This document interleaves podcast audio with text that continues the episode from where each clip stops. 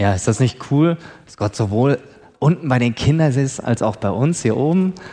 Stark, ne? So Omnipräsenz, das kriegen, kriegen nicht so viele hin. Also durch Livestream kriegen wir jetzt auch ein bisschen Omnipräsenz hin. Von daher schön, dass wir nicht nur hier Gemeinschaft haben können, sondern auch verbunden sind mit euch zu Hause, dass ihr dabei seid. Daniel hat es ja gerade schon angedeutet in seinen Fragen. Ähm, ja, warum ticken wir eigentlich so, wie wir ticken? Wir Menschen, wir sind so unterschiedlich. Jeder von uns lebt nach seinen individuellen Wünschen und Zielen. Jeder von uns lebt sein Leben nach seinen Vorstellungen, nach seinem Weltbild. Wir sind alle total unterschiedlich. Hier eine Menschenmenge. Jeder ist ein Unikat. Jeder ist ganz unterschiedlich. Doch woher kommt diese Haltung, diese oder jene Haltung, die wir bei uns persönlich feststellen, die wir in unserer Gesellschaft um uns herum feststellen. Ich möchte mit euch diesen Versuch wagen, das mal geschichtlich aufzurollen. Und eigentlich hatte ich gedacht, das war ja die Ankündigung auch ähm, im Infokanal, dass es bis ins, Jahr, ins 21. Jahrhundert hineinreicht. Ich habe gemerkt, es ist dann doch ein bisschen viel und deshalb gehen wir heute nur bis zur Reformation, vom alten Rom bis zur Reformation. Und nächste Woche schauen wir uns dann den Rest an. Die Auswirkungen der Reformation bis in die heutige Zeit. Ein paar Vorgedanken. Und ähm, ich möchte gerne noch hinweisen auf ein richtig cooles Buch, was mich auch inspiriert hat, ähm, was mir ganz viele Infos gegeben hat zu diesem geschichtlichen Rückblick. Das heißt, wie können wir denn leben von Francis Schaeffer neu aufgelegt. Ein Buch, was in den 70ern geschrieben wurde.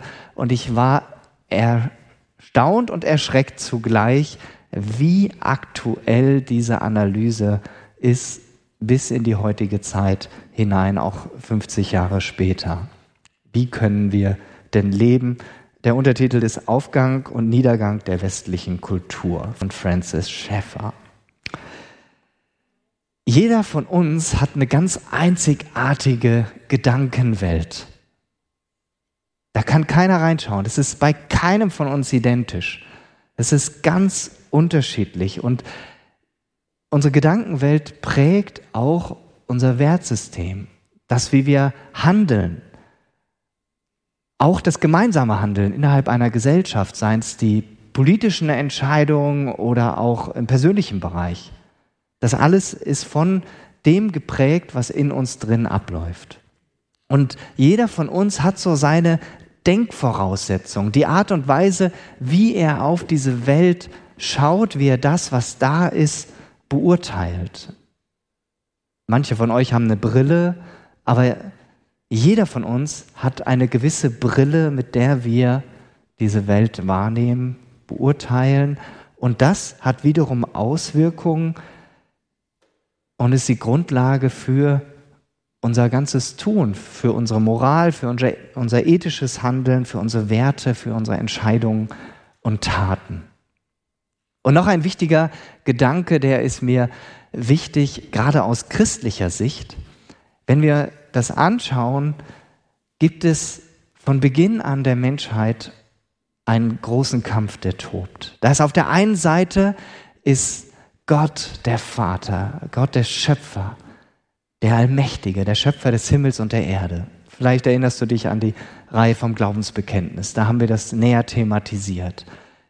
Und Gott schafft den Menschen und will ein Gegenüber sein für uns Menschen und uns zeigen, wie Leben gelingt. Durch die Beziehung mit ihm. Und dann ist auf der anderen Seite der Mensch da. Der Mensch, der von Anfang an eigentlich versucht hat, von sich aus her sein Leben zu gestalten. Der aus sich heraus leben will, der niemanden, keine Autorität über sich akzeptieren will und der seinem Leben selbst Sinn und Ziel verleihen will.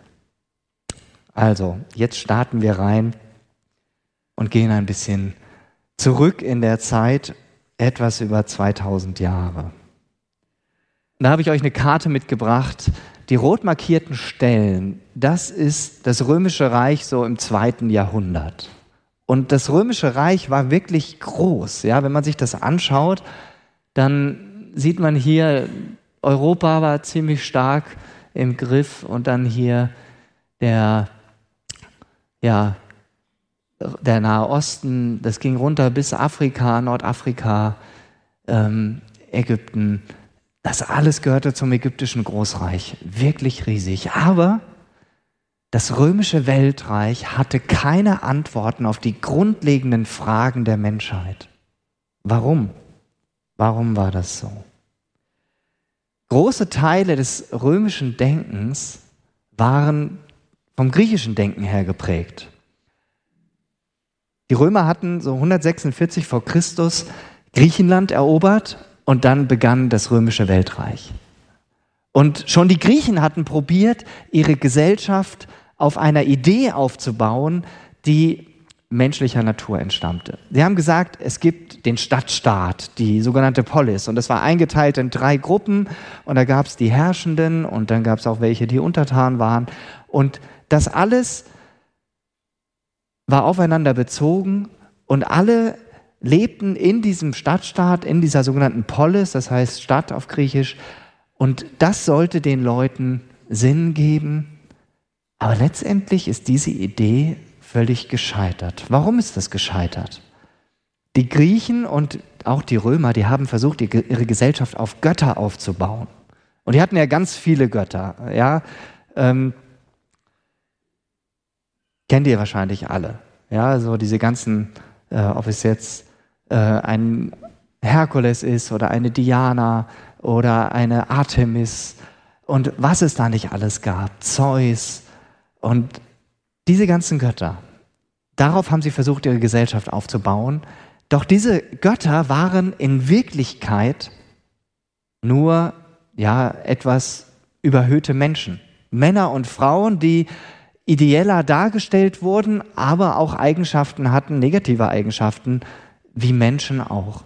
Und selbst alle Götter zusammengenommen, alle hunderte oder tausende Götter, die sie hatten, hatten nicht das Potenzial und konnten nicht eine tragfähige Grundlage bieten, damit die Gesellschaft funktionierte, damit es eine ähm, vernünftige Werte gab, eine Moral, die alles zusammenhielt. Das Ganze erwies sich als unzureichend für den Aufbau der Gesellschaft. Und ich habe euch ein Bild mitgebracht, ist nicht ganz jugendfrei, aber die Kinder sind ja unten. Von daher, ähm, die meisten. Es gibt die Statue des betrunkenen und urinierenden Herkules. Ist ja Kunstgeschichte, deshalb darf man das auch hier im Gottesdienst zeigen. Ähm, das ist der, Schutz, äh, der, der Schutzgott des Herkulaneum und das ging zeitgleich um mit Pompeji. Ähm, der konnte das nicht beschützen. Ja, der hatte auch ganz negative Eigenschaften und so gibt es ganz viele Statuen. Und das Problem war, ihr seht das da unten, die Römer wie auch die Griechen, sie kannten keinen unendlichen Gott. Ihre Götter waren alle endlich, begrenzt, menschlich. Man kann es auch so sagen, sie hatten keinen Bezugspunkt, der groß genug war, um ihnen ein Wertesystem zu geben, das wirklich stabil ist und hält. Um endgültige Entscheidungen zu treffen für Moral, für Werte, für das Leben, für endgültige Entscheidungen. Die Gesellschaft hatte sich diese Götter selber geschaffen und als die Gesellschaft unterging, gingen die Götter mit ihr unter. Und weg waren sie.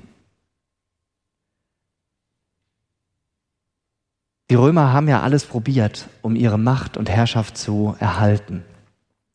Cäsar war der Erste, der anfing, dass er absolute Macht hatte. Und dann ging es weiter, sein Adoptivsohn und eigentlicher Großneffe Octavian, der sich später Augustus nannte, vielleicht klingelt's da, in der Zeit ist Jesus dann geboren, der ließ sich auch schon ähm, oder von ihm hieß es dann auch schon, er stamme von den Göttern ab. Und er sicherte nach allen Seiten hin das bestehende System.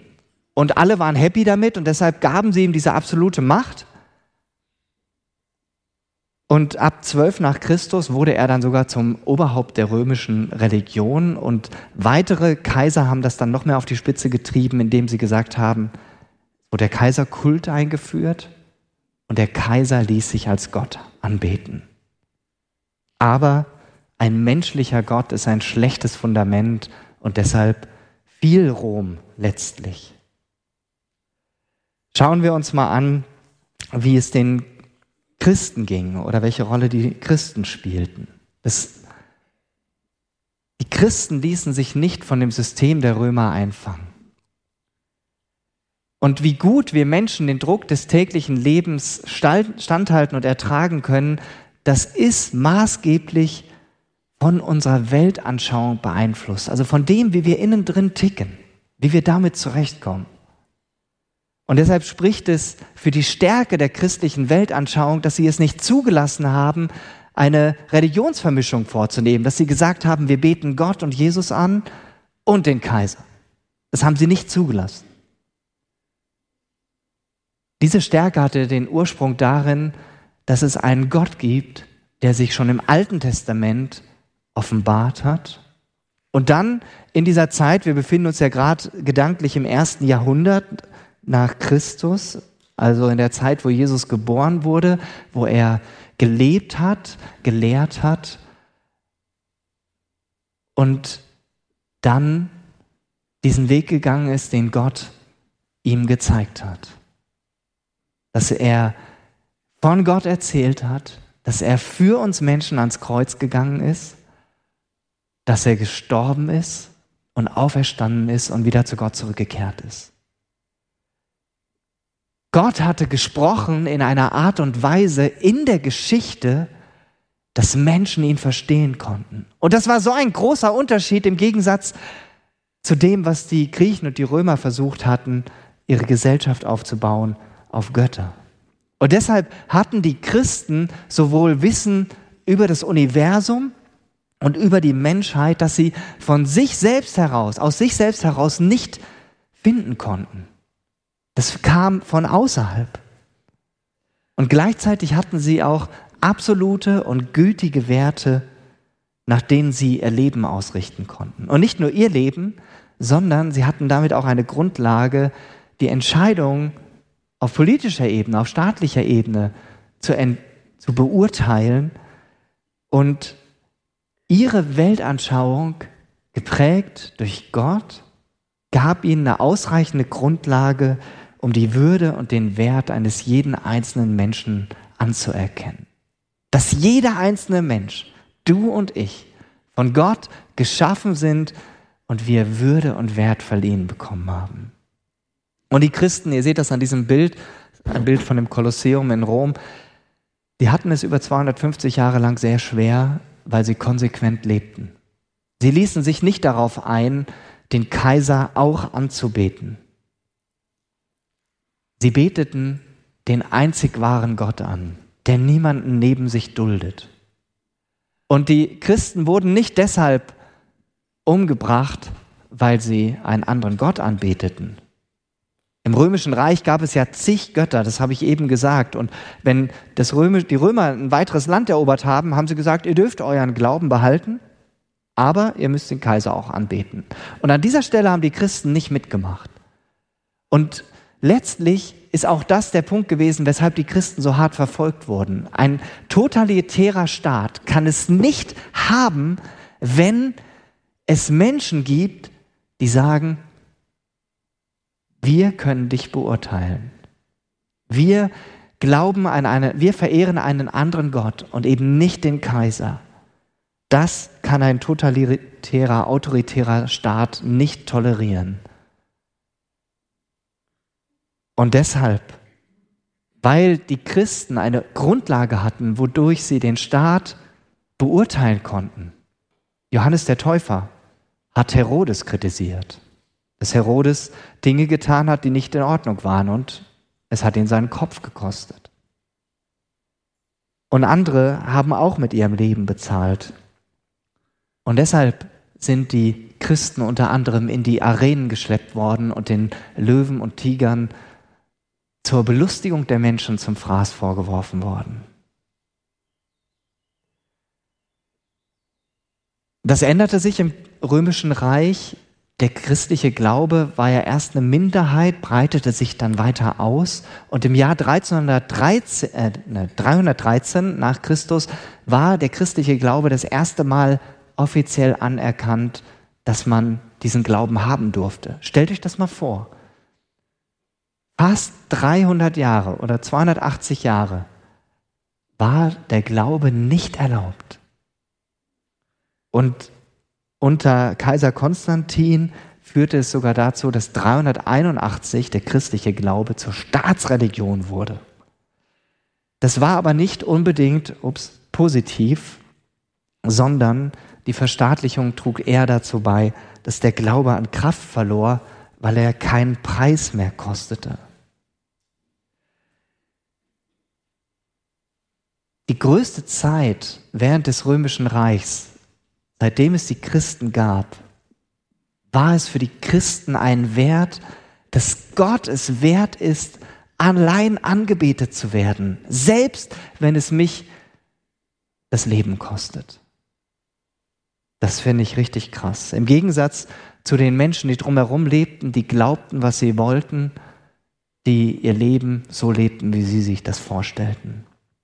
Wir machen jetzt einen großen Sprung. Die nächste Epoche ist das sogenannte Mittelalter, ist jetzt ungefähr die Zeit vom 5. Jahrhundert bis ins 14. Jahrhundert hinein. Und da passierte natürlich total viel. Und das kann ich gar nicht alles im Einzelnen aufzählen. Ähm, aber die Christen fragten sich natürlich von Beginn an, wie können wir das leben, was Jesus in Johannes 17 gebetet hat, im sogenannten hohepriesterlichen Gebet. Da hat Jesus gebetet, ich bete, dass sie zwar in dieser Welt leben, aber sie sind nicht von dieser Welt. Und das heißt, dass wir Christen als Menschen in dieser Welt zwar leben, aber wir wissen, unser eigentliches Zuhause ist schon im Himmel. Wir lassen uns nicht von den Maßstäben dieser Welt beherrschen und ja, bestimmen. Leider wurde, wurden Fragen auch sehr unterschiedlich beantwortet, zum Beispiel die Frage nach dem materiellen Besitz wurde auf der einen Seite sehr extrem beantwortet durch das aufkommende Mönchstum. Das hieß, ich gebe alles ab und habe gar nichts mehr, bis hin zum habgierigen päpstlichen Hof. Ja, wo es Zeiten gab, ähm, wo wir uns als Christen einfach nur schämen können, dass das im Namen Gottes so gelebt wurde. Und es gibt es heute ja teilweise auch noch, wenn wir schauen, ähm, so dieses Wohlstandsevangelium, wo es darum geht, Du musst einfach nur richtig glauben und dann bist du erfolgreich, dann bist du gesund, dann, äh, dann läuft alles wie am Schnürchen. Das Verhältnis von Kirche und Staat war in dieser Zeit auch ein besonderes. Europa wurde angesehen als das Königreich Christi. Und deshalb war man als Getaufter, gehörte man dazu. Das heißt, es war eigentlich völlig normal, dass man getauft wurde und dann durfte man in der Gesellschaft mitgestalten. Im Gegensatz zu den Juden, da kam leider eine antijüdische Haltung auf. Juden wurden als Nichtpersonen angesehen. Die durften deshalb auch Geschäften nachgehen, wie ähm, ja, Bankgeschäfte, also Geldverleih, was die Christen nicht durften. Worauf ich aber hinaus will im Mittelalter ist eine Person, den haben wir gerade schon gesehen, sieht ganz äh, adrett aus, ist heute schon fast wieder in die Frisur. Ähm, Thomas von Aquin. Und er hat ganz viel dazu beigetragen in der Theologiegeschichte. Er hat äh, viele gute Sachen, ähm, war ein ganz schlauer, schlauer Kopf, aber er hat auch einen, ähm, ja, eine Idee gehabt, die äh, maßgeblich die weitere äh, Geschichte geprägt hat, auch in der Kirche, die darauf beruhte, dass er sagte, okay, der Sündenfall, das, was damals im Paradies geschehen ist, das hat den Menschen nur zum Teil betroffen. Hier steht das, er sagt, nur der menschliche Wille sei vom Sündenfall verdorben, aber der menschliche Intellekt nicht. Das hieß für ihn im Umkehrschluss, dass der Mensch sich auf seine eigene menschliche Weisheit verlassen kann und deshalb steht es ihm auch frei, die Lehren der Bibel mit nicht christlichen Lehren zu vermischen.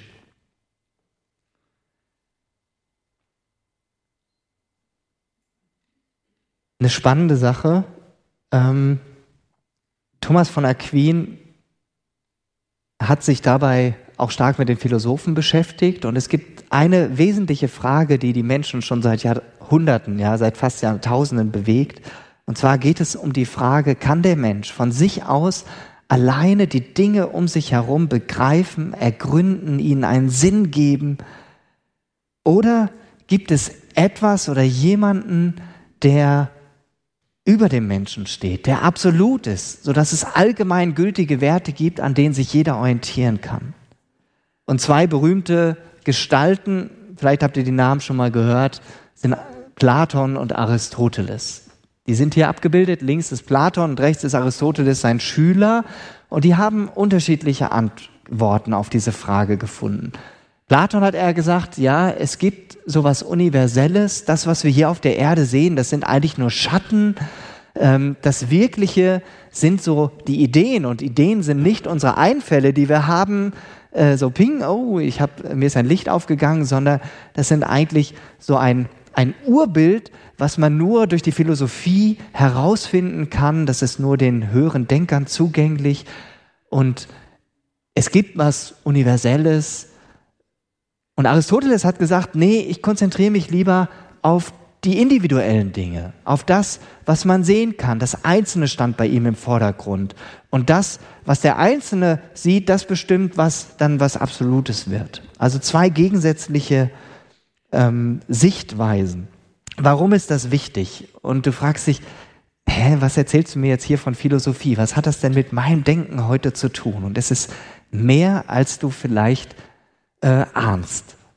Denn Thomas von Aquin folgte dem Ansatz von Aristoteles. Aristoteles hält die, hält die Hand nach unten und sagt, nee, das, was hier auf der Erde ist, das ist maßgeblich. Ja, er hat mehr den Aspekt gehabt, der Mensch kann von sich aus Dinge erkennen. Das hatte einerseits eine positive Seite, weil zur Zeit von Thomas von Aquin ähm, herrschte stark auch so dieses griechische Weltbild vor, dass gesagt wurde, das, was auf der Erde ist, das Leben und so, das ist nicht so wichtig. Ja, das wurde eher abgewertet. Die Natur wurde abgewertet. Ähm, der Wert des Menschen wurde abgewertet und das, das Geistige, das war eigentlich das Wichtige. Es gab im Griechischen äh, ein, ein äh, Wortspiel, Soma, Säma. Soma ist der Leib und Säma das Grab. Das heißt, ähm, der Leib ist nicht so wichtig. Deshalb war es für die Griechen überhaupt kein Problem, äh, zu einer Prostituierten zu gehen, zu sagen, ja, das eigentlich Wichtige sind ja so die, äh, die geistigen Dinge, ja, und was ich mit meinem Körper mache, ist sowas von zweitrangig. Das hat sich durch äh, die Sichtweise von Thomas von Aquin verändert, dass der Alltagswelt und dem, dem Leben und dem Wert des Menschen mehr Bedeutung beigemessen wurde, dass das wieder in positiver Weise mehr ins Blickfeld kam. Aber es hatte eben auch den negativen Effekt, dass der Mensch eine zu hohe Stellung bekam, dass das Einzelne eine zu große Bedeutung bekam und auf einmal der Sinn immer mehr verschwand. Warum gibt es überhaupt die ganzen einzelnen Dinge? Warum gibt es den Menschen? Warum gibt es die Natur? Und für die Lehre der Kirche oder hatte das zum Beispiel die Auswirkung, dass die Kirche gesagt hat, so wie wir auf die Bibel schauen, das ist maßgeblich. Das heißt, die Kirche stand im Bild gesprochen über der Bibel. Und das war natürlich eine Schieflage. Nach dieser Zeitepoche kommt die sogenannte Renaissance. Renaissance heißt Wiedergeburt, das heißt, man entdeckte damals die Schriften, die antiken Schriften neu und ab da kann man eigentlich von dem sogenannten Humanismus sprechen. Ja, was ist Humanismus? Wikipedia sagt, ähm, Humanismus ist eine optimistische Einschätzung der Fähigkeit der Menschheit, zu einer besseren Existenzform zu finden. Und dahinter steckt die Grundhaltung, der Mensch kann aus sich heraus alle Fragen und Antworten finden, auf alles. Der Mensch kann alle Dinge um sich herum ergründen. Der menschliche Verstand ist unbegrenzt. Der ist autonom, hieß das. Unbegrenzt, das heißt, alles Wissen ist ihm zugänglich. Und zum Humanismus gehört, es gibt keinen allgemeingültigen moralischen Maßstab. Kommt euch das irgendwie bekannt vor? Kennt ihr Menschen, die so ticken? Und in dieser Zeit machte sich der Mensch immer autonomer, immer unabhängiger. Und damit ging alles, was dem Menschen eigentlich Sinn gab, Bedeutung gab, immer mehr verloren, sowohl für die einzelnen Dinge als auch für den Menschen. Das heißt, der Mensch wollte immer mehr sein eigener Herr sein. Aber die Konsequenz war, er musste auch sein eigener Herr sein und musste für alles, was es gibt, dem eine Bedeutung und Sinn geben. Und durch die, durch die Lehre von Thomas von Aquin hatte man halt in der Frührenaissance versucht, das Christentum mit der aristotelischen Lehre zu vermischen, aber das ist gescheitert. In der späteren Renaissance hat man versucht, die Lehre von Platon mit dem Christentum zu vermischen, hat auch nicht so ganz geklappt, weil das beides Ansätze sind, die letztendlich vom Menschen ausgehen. Die Humanisten, die waren ja eh ohne Gott unterwegs, die hegten die Überzeugung, dass der Mensch von sich ausgehend wirklich jedes Problem lösen kann. Oder auch da gab es einen Glaubenssatz der, der äh, Humanisten. Das Glaubensbekenntnis war, ich kann alles tun, was ich will, lass mir nur Zeit bis morgen. Vielleicht kennt ihr solche Gedanken, auch aus heutiger Zeit. Doch in der Renaissance gab es auch Gegenbewegungen, die schon die neue Epoche einläuteten, die die oberste Autorität der Bibel wieder ganz bewusst betonten und lehrten. John Wycliffe, es gibt die Wycliffe-Bibelübersetzer in Burbach-Holzhausen, ähm, die, die auf ihn zurückgehen. Er war ein, in, ein Oxford-Professor und er hat die erste englische Bibelübersetzung rausgebracht und die hat sich in Europa verbreitet. Damit hat er schon mal ähm, positiv Wellen geschlagen, weil er die Autorität der Bibel ganz klar in den Vordergrund gestellt hat. Und im deutschsprachigen Raum war es Johannes Hus, der ebenfalls lehrte, dass die Bibel die einzige, die ultimative Autorität für das Leben ist. Und die Stimmen dieser beiden Männer gaben, äh, fanden ihren Widerhall in Europa. Zum, zur Renaissance gehört aber, da will ich euch ein Beispiel nennen, den Typen kennt ihr wahrscheinlich auch, Leonardo da Vinci, das war ja so ein Supergenie. Ich habe mir mal hier aufgeschrieben, was der alles äh, von Beruf war. Ja, der war Chemiker, Musiker, Architekt, mit Anatomie hat er sich beschäftigt, Botaniker, mechanischer Ingenieur und Künstler. Wer von euch ist das? Ich, mir würde jetzt keiner einfallen. Also war ist der erste anerkannte Mathematiker gewesen und er war ein brillanter Denker. Und er kam aber schon zu dem Schluss, wenn der Mensch nur von sich selbst ausgeht, dann ist eigentlich alles irgendwie nur eine Maschine. Selbst der Mensch. Weil der Mensch den Sachen selbst keinen Sinn verleihen kann. Und Leonardo da Vinci sah schon das Scheitern des Humanismus voraus. Beziehungsweise die Tatsache, dass der Humanismus letztendlich in einer pessimistischen Grundhaltung enden würde. Und er selber war am Ende seines Lebens sehr, ja, der war nicht happy über die vielen Sachen, die er herausgefunden hatte, sondern war eigentlich eher desillusioniert und pessimistisch. In dieser Zeit wurden also zwei wichtige Weichenstellungen gestellt.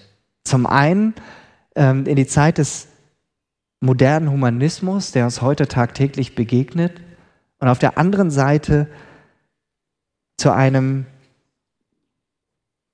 der Weg in die Reformation. Und da schauen wir jetzt noch drauf. Die Reformation. Martin Luther kennt wahrscheinlich jeder, also nicht persönlich, aber ihr habt schon mal von ihm gehört.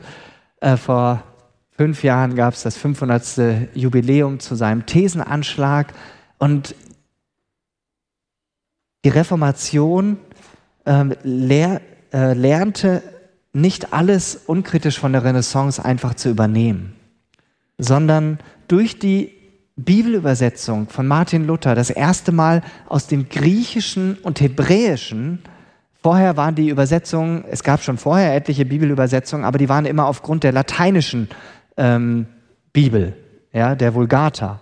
Und Martin Luther war ja der Erste, der die Bibel wirklich aus den Ursprachen ins Deutsche übersetzt hat. Und er brachte die Stellung der Bibel auf ein ganz neues Fundament, wieder zurück ins Zentrum. Und die Bibel, so lehrt die Reformation, offenbart wirklich Wahrheiten über Gott. Und deswegen können wir Menschen Wahrheiten über Gott wissen, weil Gott sich offenbart hat. Und es ist etwas, was nicht aus uns herauskommt, sondern was von außen auf uns kommt. Die Bibel spricht auch Wahrheit über Mensch und Natur. Wichtig war auch die Erkenntnis, es ist keine erschöpfende Wahrheit. Keine erschöpfende Wahrheit über den Kosmos. Wir finden nicht schon alle Sachen, die die Naturwissenschaftler herausgefunden haben. Und deshalb war auch gerade die Arbeit von Historikern und Nat Naturwissenschaftlern sehr wichtig und wurde als gut angesehen und wurde nicht verteufelt. Die Bibel wurde wieder neu zur einzigen Autorität. Die Reformation zeigt, der Mensch ist auf die Bibel angewiesen und dafür, um sie begreifen zu können, braucht er eine Beziehung zu Gott. Gott als Gegenüber, der verständlich gesprochen hat, der sich in Jesus Christus verständlich gezeigt hat und uns Menschen eingeladen hat in eine Beziehung zu ihm. Die Reformation zeigte auch, dass dieses Missverhältnis, dass die Kirche über der Bibel steht, sich wieder umkehrte, dass die Bibel jetzt wieder über der Kirche stand. Also maßgebliche Richtschnur war, dass die Kirche sich von der Bibel auch korrigieren ließ und nicht umgekehrt. Die Reformation betonte neu diesen unendlich persönlichen Gott, der in der Bibel gesprochen hat. Und durch die Bibel erkennen wir überhaupt erst dieses Beziehungsangebot, das Gott uns durch Jesus macht und die Freiheit, in die er uns führen will. Gleichzeitig finden wir in der Bibel aber auch zwingende, absolute Werte. Denn die Bibel spricht zu allen Menschen im Bereich von Sinn, Moral und Werten. Und diese wiederum bieten dann eine tragfähige Grundlage für das Zusammenleben in einer Gesellschaft. Die Antworten der Bibel waren zur Zeit der Reformation ausreichend, weil wieder neu und deutlich verstanden wurde, Gott ist unendlich, weil er der Schöpfer ist. Der Mensch ist endlich, weil er Geschöpf ist. Brachte die ursprüngliche Ordnung wieder, wie sie eigentlich am Anfang war. Die Reformation ähm, brachte auch neu das biblische Menschenbild zum Vorschein.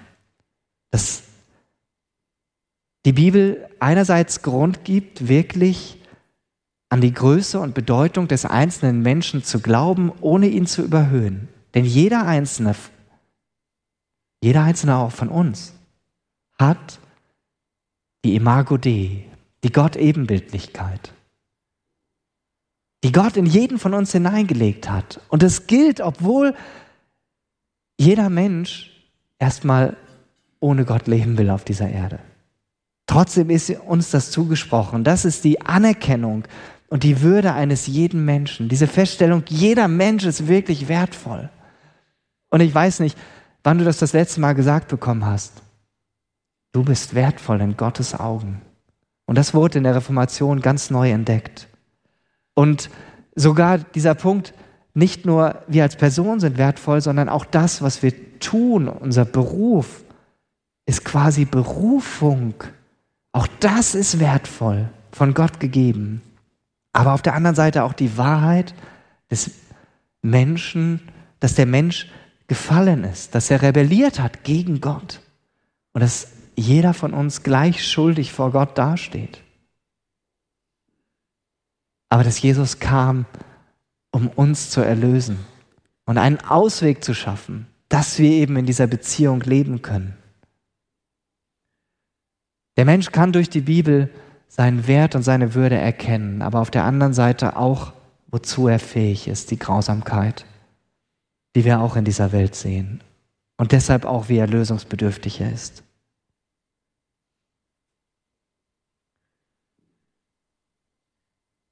Für dich und mich, mit diesen Gedanken komme ich langsam zum Schluss, sind die Erkenntnisse der Reformation genauso aktuell wie zur damaligen Zeit. Kannst du voll und ganz Ja sagen dazu, dass das, was Gott in der Bibel sagt, ausreicht? Reicht das aus? Findest du tragende Antworten auf die schweren Fragen des Lebens, auch in Bezug auf deine Werte, deine Moral, deine Lebensführung? Und lässt du das für dich gelten? Zwei Verse aus Römer 12. Da schreibt Paulus, weil Gott so barmherzig ist, fordere ich euch nun auf, liebe Brüder und Schwestern, euch mit eurem ganzen Leben für Gott einzusetzen. Es soll ein heiliges und lebendiges Opfer sein, ein Opfer, an dem Gott Freude hat. Das ist ein Gottesdienst, wie er sein soll. Deshalb orientiert euch nicht am Verhalten und an den Gewohnheiten dieser Welt, sondern lasst euch von Gott durch die Veränderung eurer Denkweise in neue Menschen verwandeln. Dann werdet ihr wissen, was Gott von euch will. Es ist das, was gut ist und ihn freut und seinem Willen vollkommen entspricht.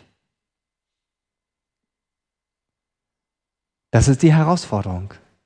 Für jeden, der sagt, ich will Jesus nachfolgen, wir uns darauf einlassen. Und deshalb am Schluss eine Herausforderung für dich, die du mitnehmen kannst in die, den heutigen Tag, die nächste Woche. Die Frage, wer oder was bestimmt dein Weltbild, deine Denkweise? Und in welchem Bereich brauchst du noch mehr Veränderung durch Gottes Geist?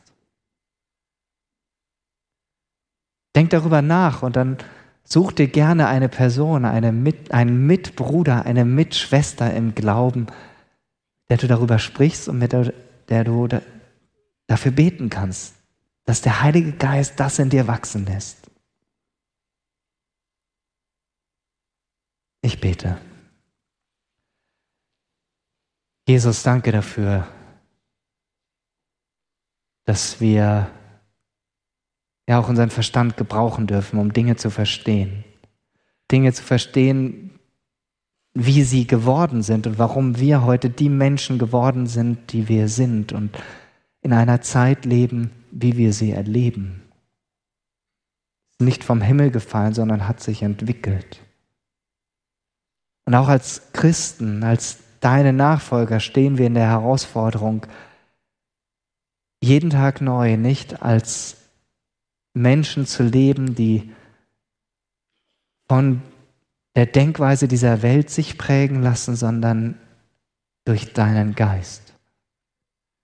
Und diese Erneuerung ist ein Prozess, in den du uns hineinrufst, der ein Leben lang andauert. Und ich bete, dass du jeden einzelnen von uns den Schritt zeigst, wo wir in der nächsten Zeit Veränderung brauchen wo du an uns arbeiten willst und wo wir dich an uns arbeiten lassen dürfen.